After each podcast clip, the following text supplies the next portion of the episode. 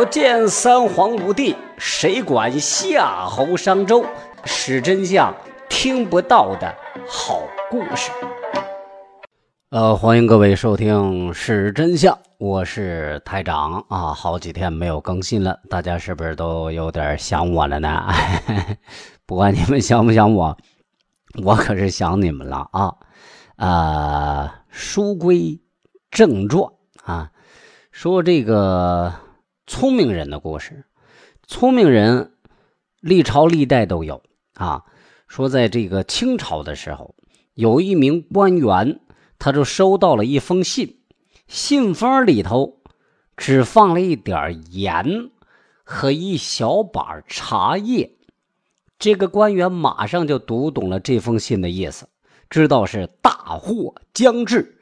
这是为什么呢？据传说呀。收到信的这名清朝官员叫卢荫文。那么，这个卢卢荫文是谁啊？这个人名气不大，我估计大家有些人都没听说过他。但是这个人呐，他有一个大名鼎鼎的岳父啊，就是他老丈人，大家肯定很熟悉啊。谁呢？他丈人叫。纪晓岚，呃，纪晓岚那可是这个历史上久负盛名的大才子啊！他参与编撰了著名的《四库全书》。在电视剧《铁齿铜牙纪晓岚》的热播下，纪晓岚几乎也成了家喻户晓的传奇人物了。那么，纪晓岚为什么会给女婿卢英文寄这么一封奇怪的信呢？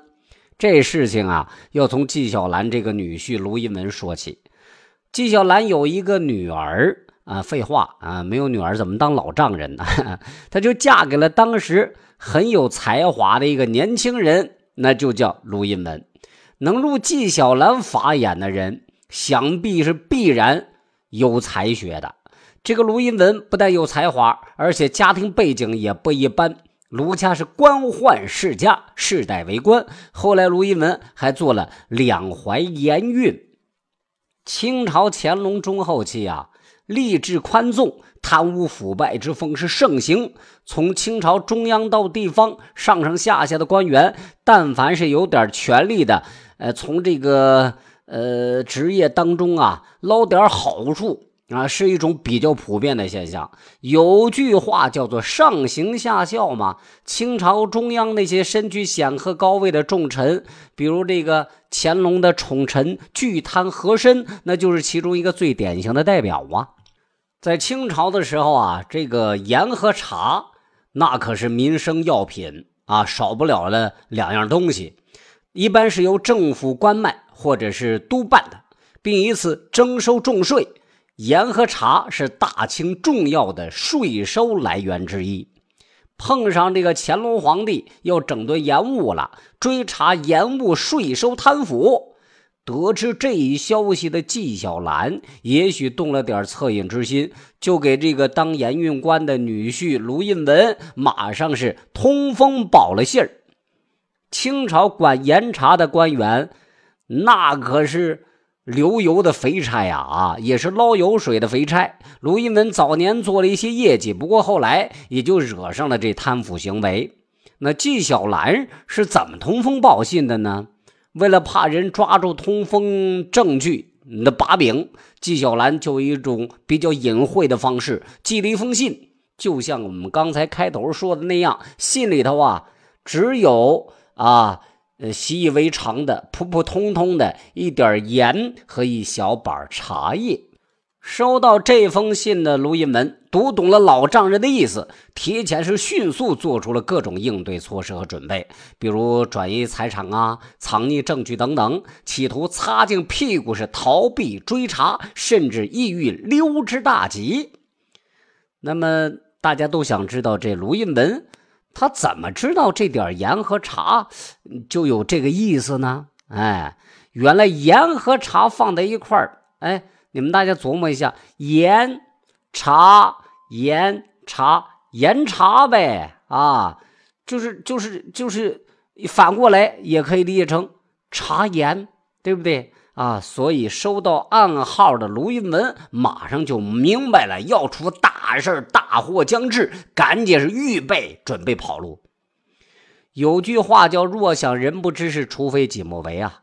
社会精英云集的京城，从来不缺聪明人纪晓岚看似瞒天过海、不留痕迹的暗号，最终还是被乾隆皇帝知道了。一怒之下，就把纪晓岚贬出了京城，贬官到了新疆的乌鲁木齐啊，就是这个呃，史上说的嘛，“从轻折树，乌鲁木齐”。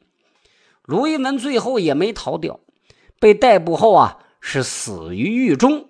后来，纪晓岚由于种种原因，又被乾隆皇帝是召回了京城。